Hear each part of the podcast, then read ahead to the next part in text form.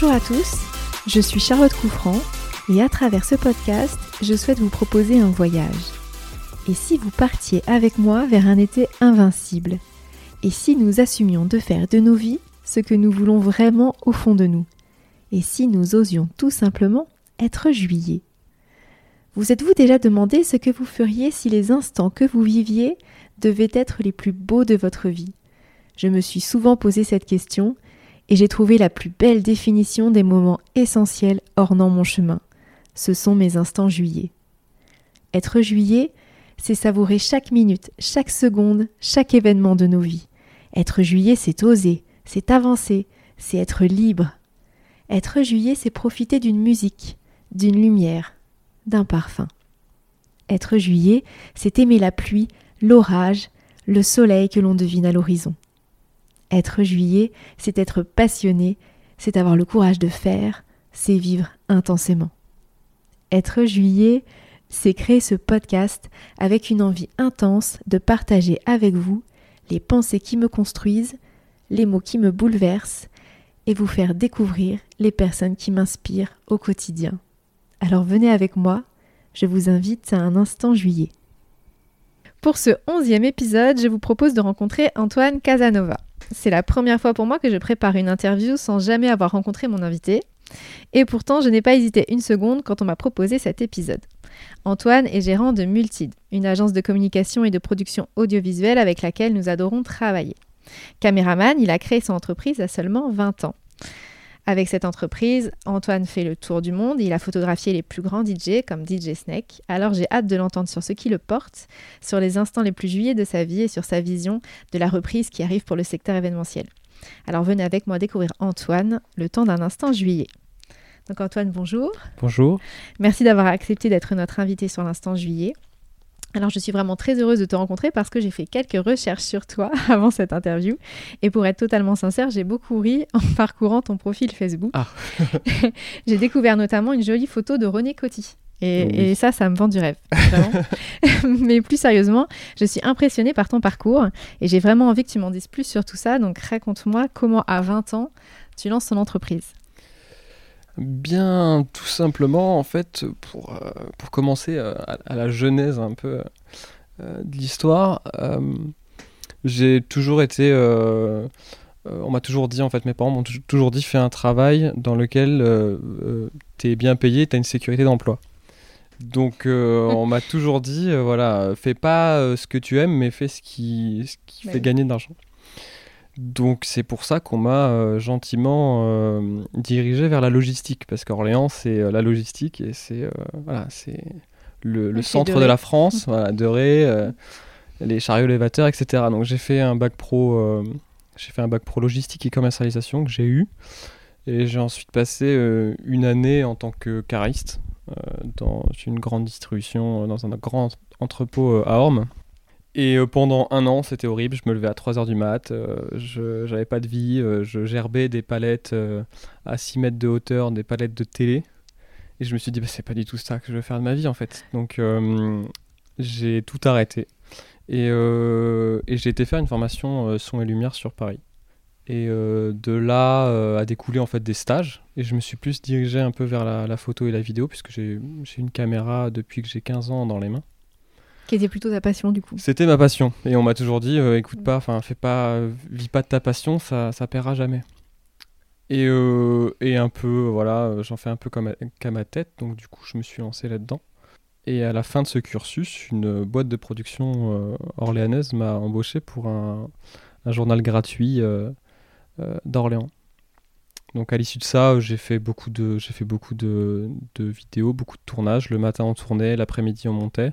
C'était diffusé comme ça euh, assez régulièrement. Mais tu te levais presque aussitôt peut-être? Non, même pas. C'était un peu plus euh, un peu plus chill, donc euh, ça allait, c'était plus cool. Mais, mais au moins j'apprenais, voilà, je mettais les mains dans le cambouis, je tournais avec des grosses caméras. Enfin, j'étais vraiment, j'étais vraiment dans mon dans mon monde quoi. j'étais vraiment bien. Et voilà, les, les, la relation entre la boîte de prod et le, le journal gratuit s'est un peu détériorée. On m'a dit, Antoine, bah, qu'est-ce que tu veux faire euh, Est-ce que tu veux euh, continuer tout seul avec eux? Parce que nous, on ne veut plus avoir de, lien avec ce, journal. Euh. on arrête la collaboration, mais j'ai pas assez de travail pour te, t'embaucher à côté. Donc soit tu continues tout seul, soit bah, t'arrêtes là quoi.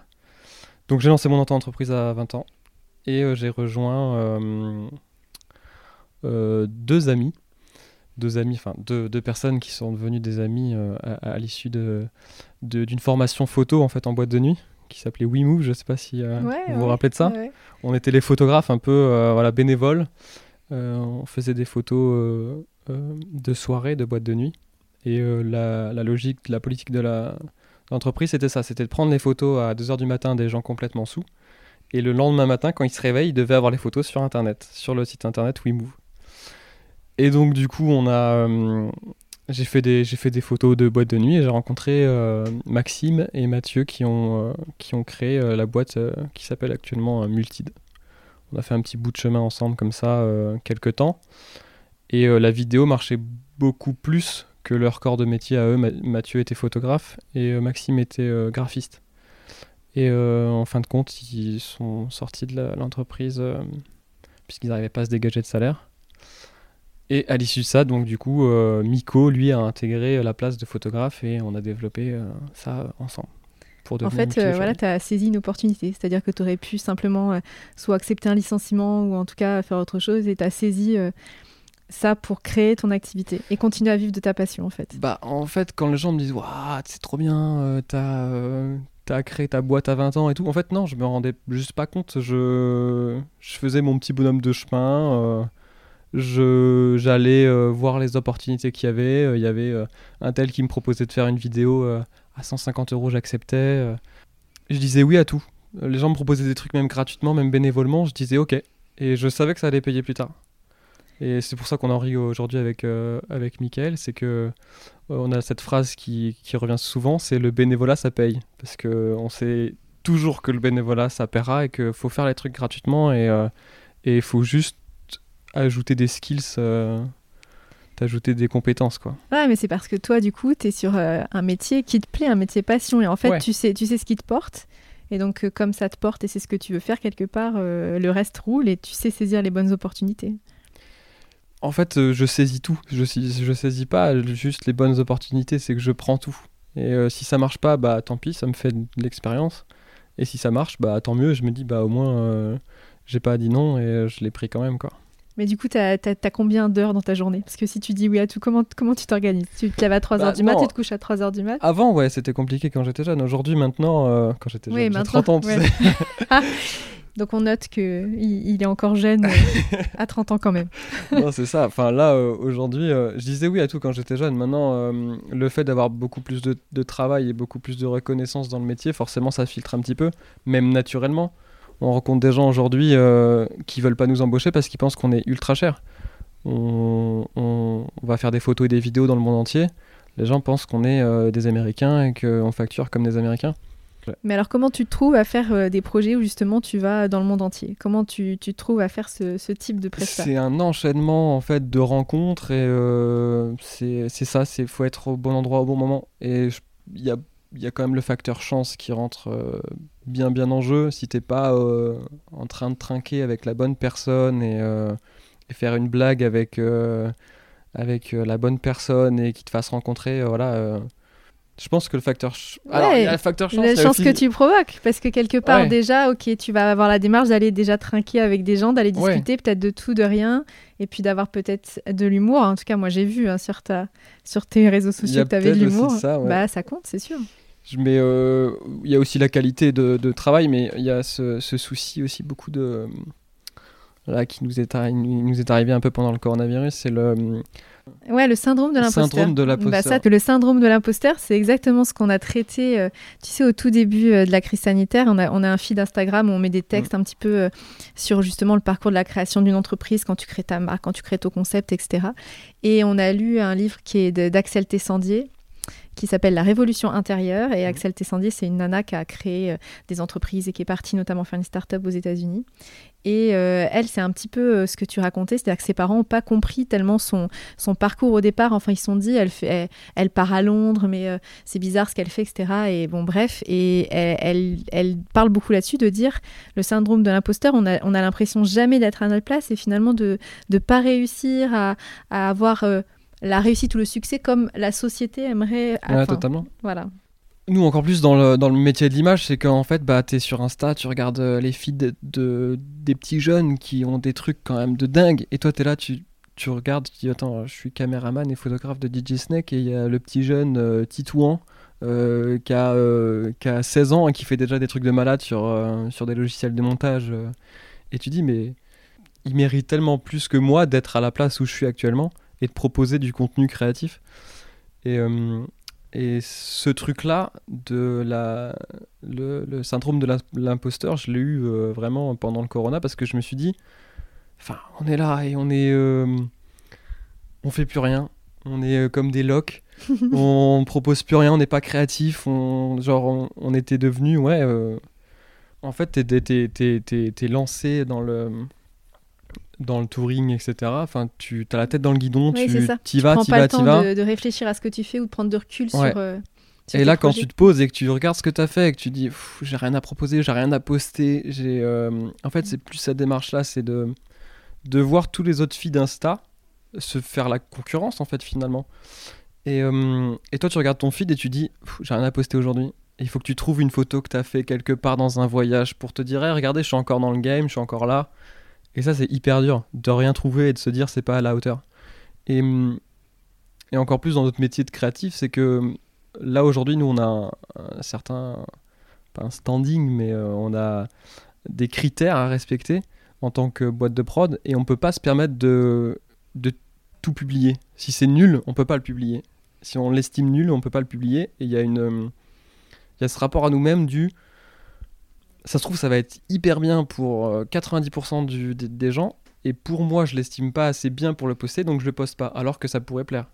Mais, Et puis euh, après, c'est euh, l'injustice finalement euh, des réseaux sociaux. C'est-à-dire que sur Instagram, tu sais pas pourquoi une, une photo d'un coup elle va te faire énormément de likes alors que c'est pas forcément celle Mm. que toi tu trouves la plus réussie ou techniquement euh, la plus pointue. Mais tu sais pas pourquoi elle, elle- elle va mieux marcher. Donc c'est assez injuste pour les artistes parce que du coup, tu as ta propre vision toi de ce que tu veux donner, de ce que tu veux rendre.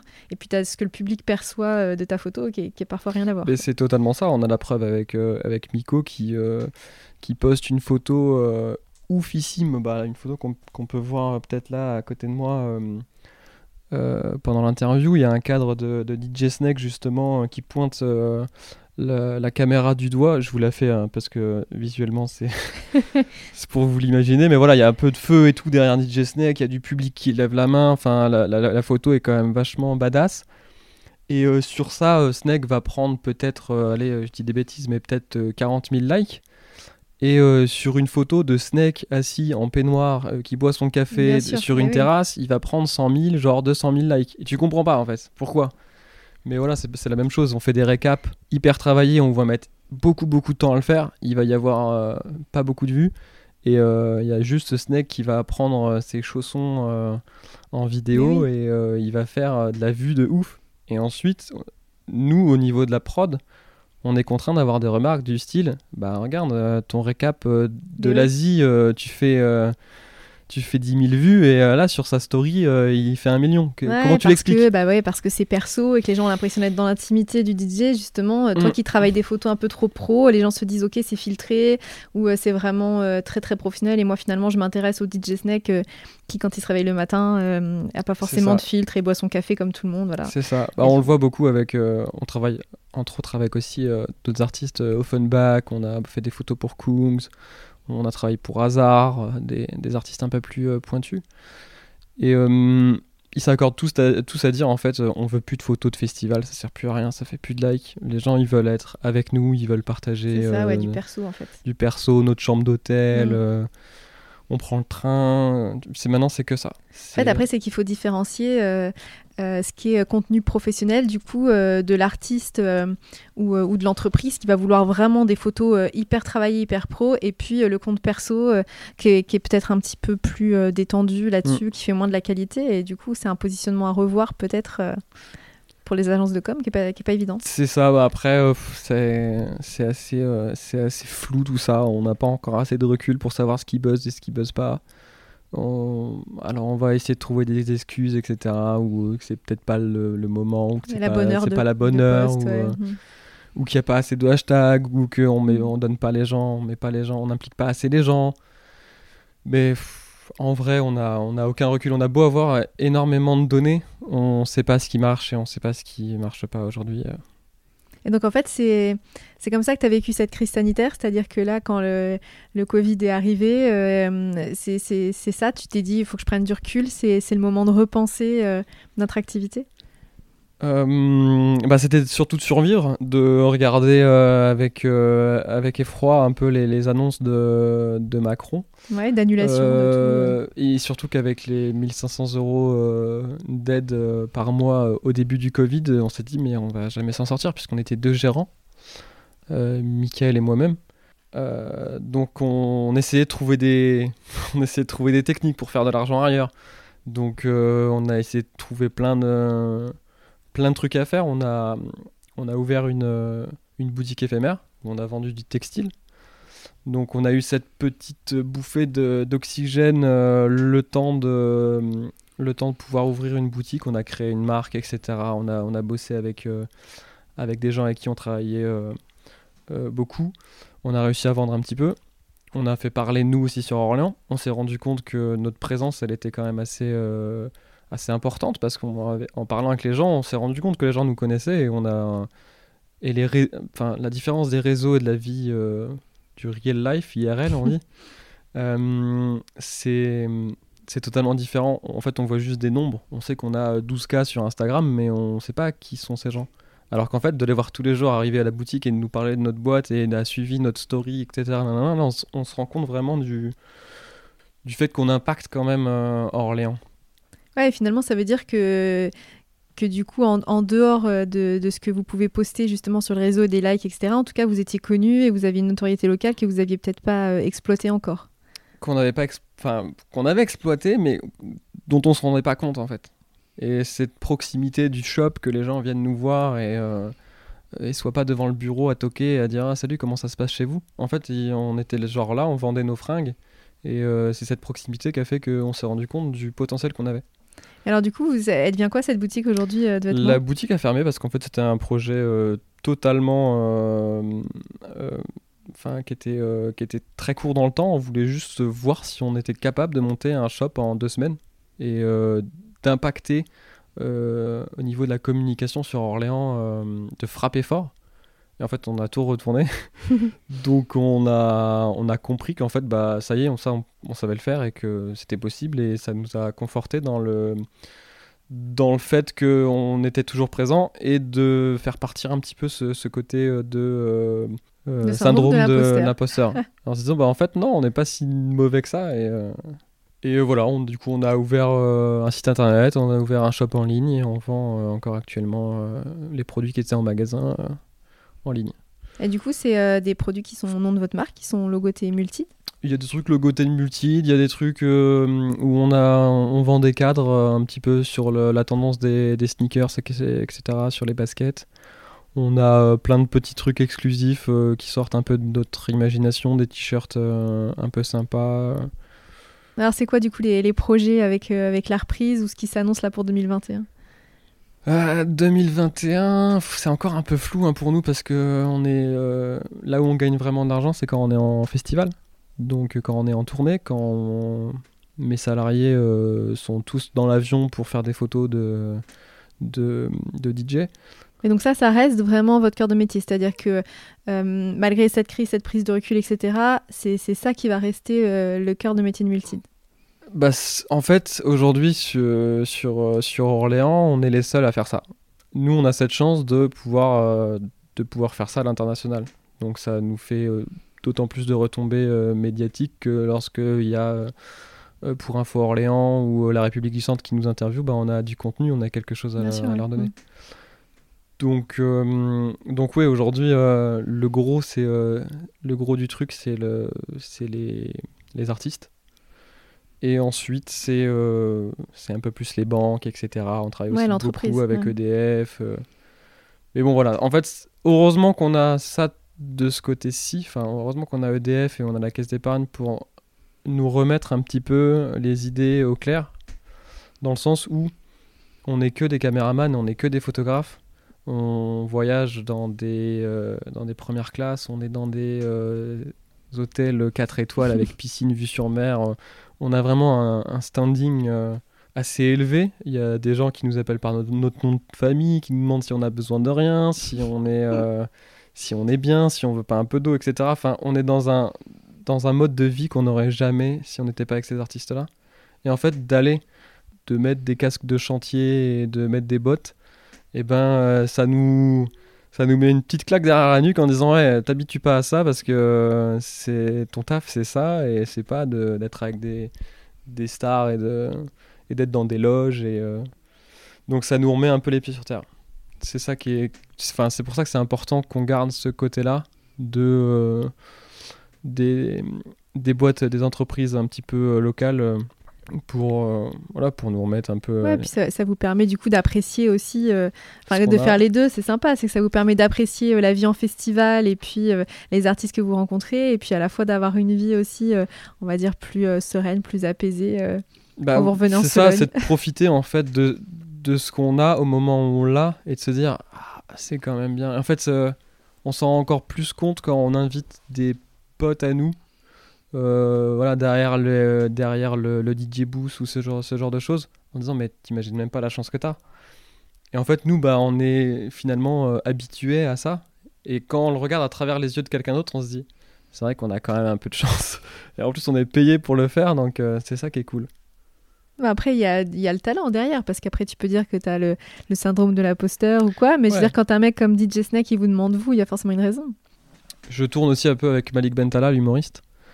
Et euh, bah, j'ai fait, euh, j'ai fait beaucoup de ses photos de son dernier spectacle. Et euh, on avait pour. Enfin, il avait pour projet de faire un tour du monde.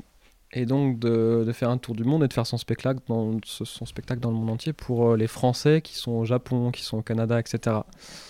On a commencé à, vouloir faire ce, tour du monde en janvier 2020. et en fait, il m'a proposé de faire un documentaire sur, euh, sur lui et enfin sur le, le, tour du monde. Donc un truc qu'on aurait pu vendre à Netflix ou à. Bah oui, comme celui de Biclo et Oli qui marche super bien. Bah c'est exactement ça. Et, euh, et, euh, et, le premier épisode s'est très bien passé au Sénégal. on a fait une petite vidéo, un récap, etc. Et paf, Covid. donc la tournée annulée. Donc le Covid, je pense celui qui a le plus perdu dans la boîte, c'est moi, parce que j'avais tout un planning de tour du monde de prévu. en allant en Colombie, à Tokyo. ouais, puis sur un super projet intéressant, ah, bah parce que à, long, à longue durée, sur une histoire sympa à raconter. De suivre quelqu'un comme ça dans le tour du monde, ça aurait été une expérience de dingue à vivre. Et pour en venir au sujet principal, il avait un premier caméraman et en fait, ça allait pas du tout avec lui parce qu'il avait l'impression d'être jugé à chaque fois euh, en étant filmé. Il, ne pouvait pas être lui-même. Euh, et, il s'est dit, mais Antoine, euh, ça te dit, tu veux venir avec nous et, et tu nous filmes parce qu'avec toi, on a l'impression d'être une équipe et d'être des potes en vacances. Ouais, c'est ça, faut le sentir, c'est sûr, pour être détendu. plus, quoi. Mm. Et c'est ça qui prouve qu'aujourd'hui, notre boîte, c'est un peu une force. C'est que Alexis, qui est avec Offenbach, cette relation, on pourra jamais lui enlever. Et euh, le prochain photographe qui ira peut-être avec Offenbach, je sais pas, enfin, je touche du bois pour que ce soit Alexis qui reste, mais je pense qu'il va devoir euh, ramer pour arriver au niveau d'Alexis, au niveau de la relation, au niveau de l'intimité qu'il y a entre les artistes et les photographes. Et tu vois, c'est ce qu'on disait tout à l'heure. Tu dis, voilà, euh, l'artiste, tu te remets tout le temps en question, ce que tu dis, qu'est-ce que j'apporte de plus? Parce qu'il y a plein de petits jeunes qui arrivent avec beaucoup de talent mm. euh, sur des photos, et c'est vrai que c'est comme c'est un, art, c'est hyper subjectif et que tu peux avoir plein de gens qui ont du talent. Mais il faut pas que du talent, il faut aussi savoir prendre la personne en photo, avoir cette relation, savoir à quel moment l'expression est plus naturel ou en tout cas à quel moment il va faire telle chose. Et c'est vrai qu'il y a une vraie relation euh, qui, qui existe entre le photographe et son modèle, entre guillemets, enfin en tout cas. Et donc, euh, tu vois, c'est pas que, euh, que la technique. C'est, c'est- Après, euh, ça me rassure dans le fait que justement, je suis aussi un peu beaucoup de youtubeurs, etc. sur, euh, sur internet et ce syndrome de, de l'imposteur, je- j'en avais jamais entendu parler et euh, je l'avais. Donc je me suis dit, je suis pas normal, je vais pas, je vais pas en parler et tout, je vais rien dire. Euh. et euh, c'est d'entendre les autres avoir le même souci qu'on se dit, bah, en fait, euh, je suis normal et heureusement que, qu'on est comme ça. Et heureusement qu'on pense à ça parce que finalement, on- on- ça nous remet un peu dans le droit chemin. en- Ouais, ça permet de te remettre en question, d'avancer toujours. te euh. faire descendre un peu de ton piédestal euh, et, euh, et ouais, te- de te faire évoluer en fait. Ouais, c'est ça. Parce que sinon, si, t'es- si tu doutes jamais, euh, finalement, euh, t'avances pas, quoi. C'est clair. Et du coup, est-ce que tu as, des personnes qui t'inspirent au quotidien, des gens qui, euh, comme un mentor que tu aurais J'ai pas vraiment de mentor. Alors je, je, je suis plusieurs personnes euh, sur le réseau. Je me suis euh, établi mon petit, mon petit feed, ma petite veille en fait créative. Donc y a, je, je, je suis plein de personnes en même temps. Alors tu vois, du coup, euh, je sais pas, tu n'as peut-être pas de livres référence ou, ou de gens euh, qui t'ont inspiré en termes de livres, mais tu vois, moi je te conseille du coup de lire euh, le livre d'Axel Tessandier. Je t'enverrai le lien sur le syndrome de l'imposteur, comme ça tu vas pouvoir réfléchir à la question. bah là dernièrement ouais si enfin c'est pas un livre euh, que j'ai lu c'est un livre que j'ai entendu livre audio c'est les euh, quatre accords, accords Toltec Ouais, ouais. Et, euh, et je me reconnais vachement là-dedans et je suis euh, quelqu'un qui est euh, hyper calme hyper hyper peace. Genre j'essaye de toujours faire bien. Et je suis un peu dans la logique du je suis dedans en fait. Je ça c'est mon c'est ma phrase. C'est quand il y a un problème ou quand il y a une merde ou quand il y, a- y quelque chose qui saoule je suis dedans en fait. C'est pas grave. Demain est un autre jour genre te- t'as t'as tes deux bras t'as tes deux jambes t'as toute ta tête t'es en bonne santé ta famille va bien euh, T'as raison, et c'est vrai que les quatre accords Toltec, c'est exactement ça. Mm. Et puis c'est de se dire que c'est toi finalement qui a, qui a le pouvoir, entre guillemets, enfin, c'est-à-dire que ta vie c'est toi, euh, si tu décides de pas te mettre en colère, si tu décides de positiver, si tu décides de voir les choses du- du- de Mm. la bonne manière, en fait tout se déroule derrière, parce que c'est Ouais. toi qui as le pouvoir de changer ta vie tout seul en fait. C'est ça, je pense qu'en fait, il n'y a, y a, pas de- y a pas de karma, c'est plus. Si t'es dans, dans, une, si t'es dans l'optimisme et que, ça, et que tu penses que ça va aller, bah ça va aller ça en va fait. aller, ouais, exactement. Et du coup, tes parents ils sont rassurés ou pas du fait que t'es pas cariste? Euh, ouais, bah là ils sont, ils sont contents, bah ils sont toujours un peu inquiets parce que bah il y a l'insécurité du métier, encore plus aujourd'hui. Euh, moi je suis gérant et euh, vient la question maintenant aujourd'hui du prêt. Et oui. nous les gérants, on a beaucoup plus de complications au niveau des prêts oui, que d'un salarié. Ouais. Ouais, ouais. Et mon frère a eu un prêt les yeux fermés et, de mon côté on grince des dents alors que pourtant j'ai un très bon salaire et que mais bon voilà vous le savez autant que moi l'événementiel euh, c'est compliqué et que les banques sont bien au courant de, de, la, de la conjoncture économique donc euh, Non, mais c'est bien de le dire parce que souvent euh, les gens disent quand on crée une entreprise ou quand on vit justement une vie comme ça un peu artistique, euh, les Mm. gens souvent disent Ah, c'est cool ta vie, c'est une vie de fête, c'est sympa, t'as de la chance, c'est tranquille pour toi, etc. Moi, faut que je me lève parce que je suis salarié dans une entreprise. Mais, mais en fin de compte, ils voient pas justement tout le côté euh, caché euh, de l'iceberg qui est Ouais. voilà les risques que tu prends, le choix de vie que tu as fait Mm, mm. et puis ce que ça implique sur ta vie derrière personnelle. Donc, euh, et on n'a pas de CE on n'a pas de ticket restaurant on n'a pas de on n'a pas tout ça euh, donc euh, ouais tout ce c'est juste t'es porté par, euh, par voilà, un métier qui te passionne. Ouais, c'est ça. Tout ce que tu gagnes quelque part, tu le perds autre part. Tu peux pas tout avoir. Et, et voilà, cette liberté, bah, eh ben, tu l'as choisie. Et donc, dans ces cas-là, faut que tu l'acceptes. Donc, je me dis que finalement, euh, continue. et puis voilà, quoi, ça ira bien. Alors, Bob comment- Marley, everything uh, gonna be okay. Ouais, c'est ça. Et du Très coup, bon comment tu vois, comment tu vois ton demain alors? Eh ben, j'ai pas de, j'ai pas d'ambition. euh, je veux juste être, je veux juste être heureux en fait. J'ai pas besoin de grand chose. J'ai, ouais, quand il y a, quand y a une étoile filante, quand il y a une connerie comme ça, quand il faut souffler des bougies, quand il faut faire un vœu, c'est toujours le même. C'est, je veux être heureux. Ouais, Et pour le moment, je, je me débrouille plutôt bien. il se réalise alors. Ouais, ça va.